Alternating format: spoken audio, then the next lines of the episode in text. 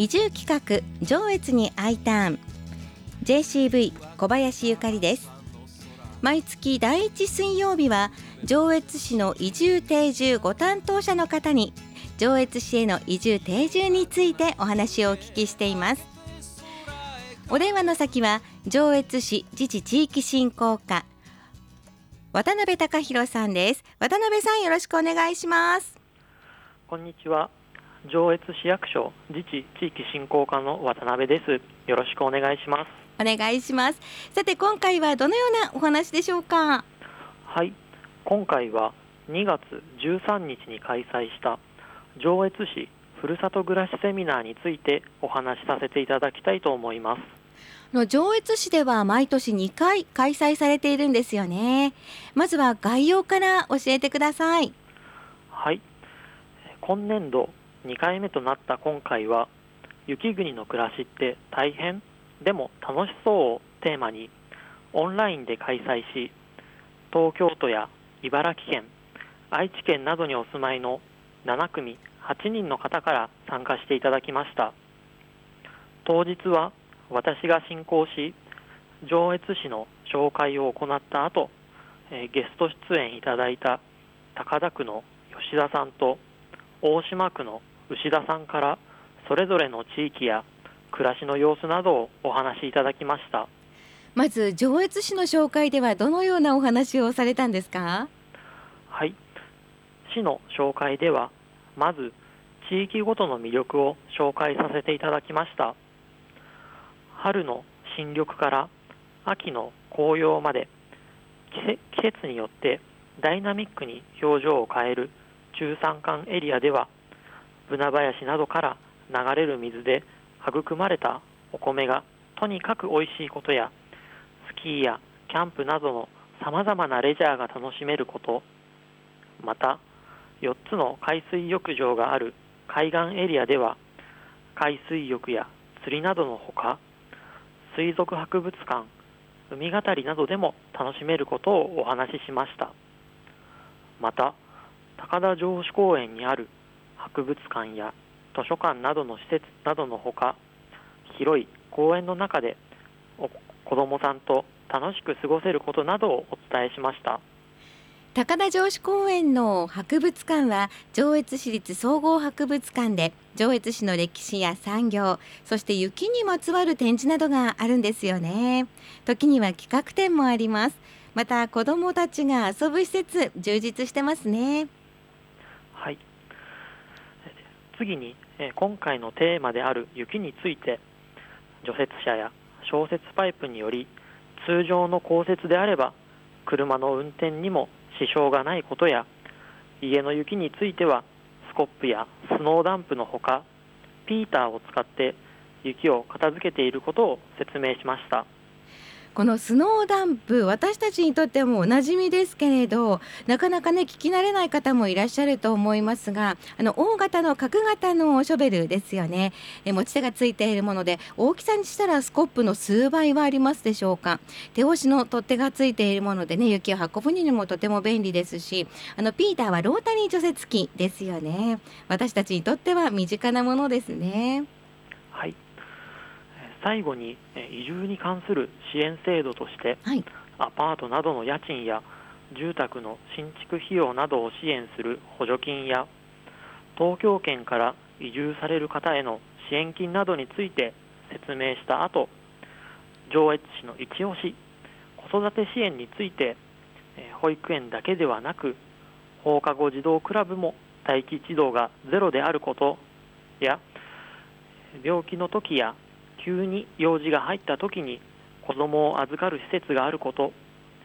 ママ友同士の交流や子育て相談などができる施設が充実していることなど上越市の充実した子育て環境についてお話ししました。上越市の子育ては今後ますます充実することが計画されていますよね。さて次にゲストのお二人のお話についても教えていただけますか？はい高田区で雁木のある町屋をリノベーションして生活している吉田さんからは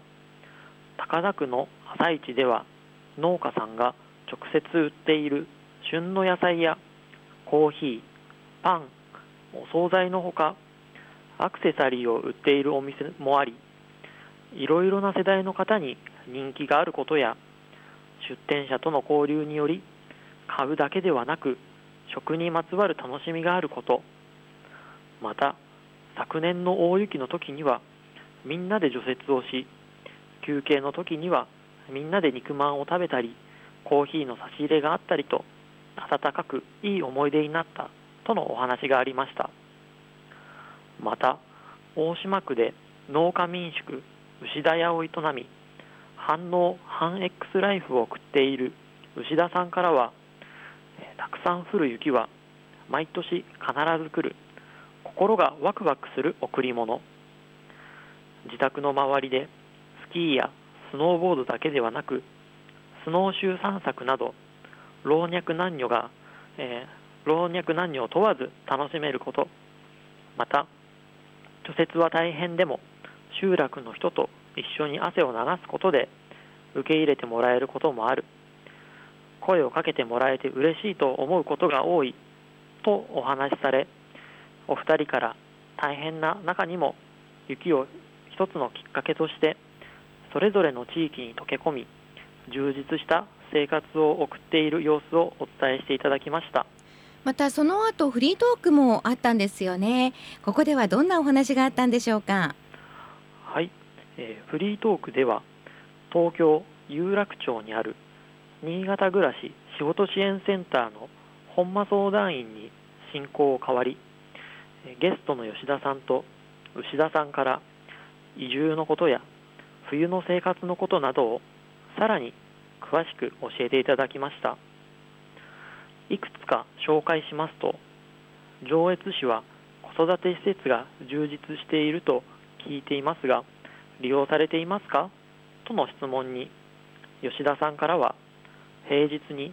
子どもセンターがなかったらどうするのだろうというぐらいの頻度で下の子どもと一緒に利用しています。とお話があったほか、え、昔の町屋を利用した今井染物屋さんで招き猫の絵付け体験などのワークショップに参加しているとお話しされていました。また冬の休日の過ごし方について聞かれますと農家民宿でいろいろな体験活動を提供している牛田さんは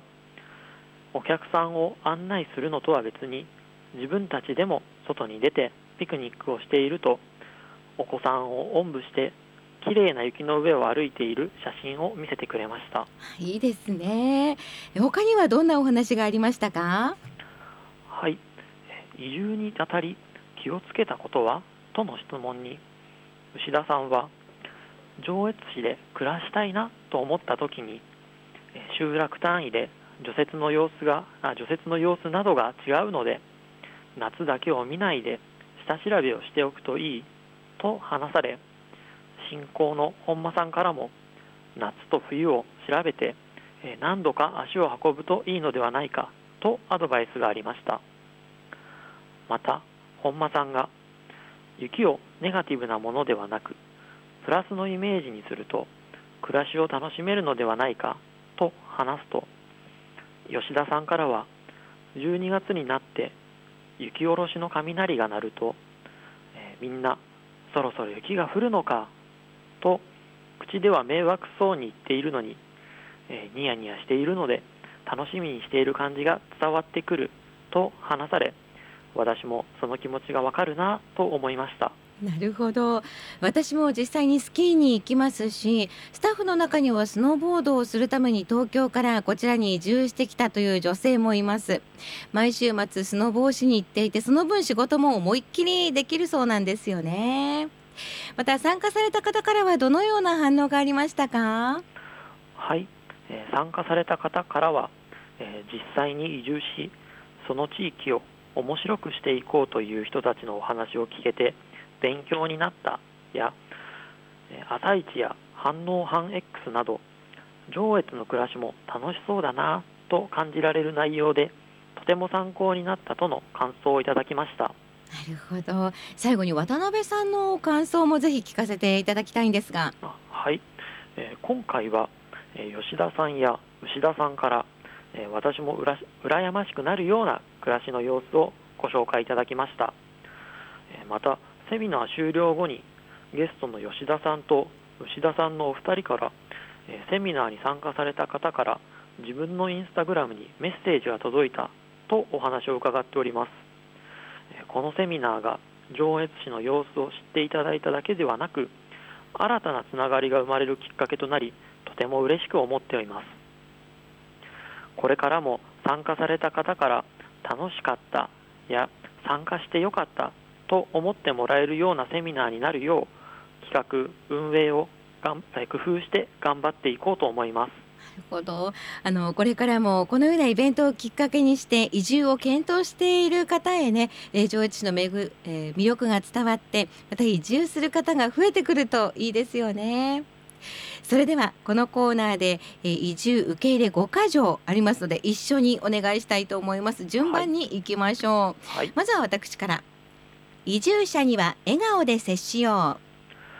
う。移住者が話の輪に入れるようにしよ移住者の意見に耳を傾ける心の余裕を持とうう。移住者に言いにくいことは先輩移住者から話してもらおう草刈りや力仕事などきついことを押し付けないようにしよう。移住する皆さんを温かくお迎えしたいですよね。今日のご出演は上越市自治地域振興課渡辺さんでした。ありがとうございました。ありがとうございました。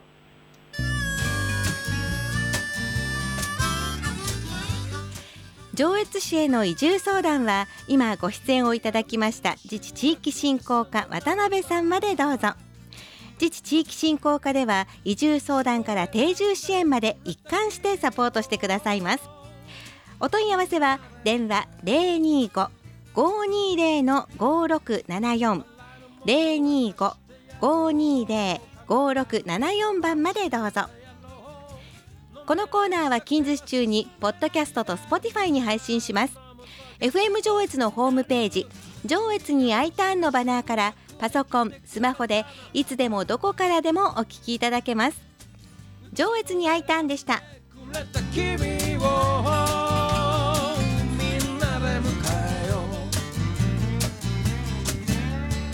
若い力に甘えないよそ者扱い2日まで。古い習慣押し付けないけどみんなで飲むときは誘ってやろう。君がうちの集落に住むならばうちを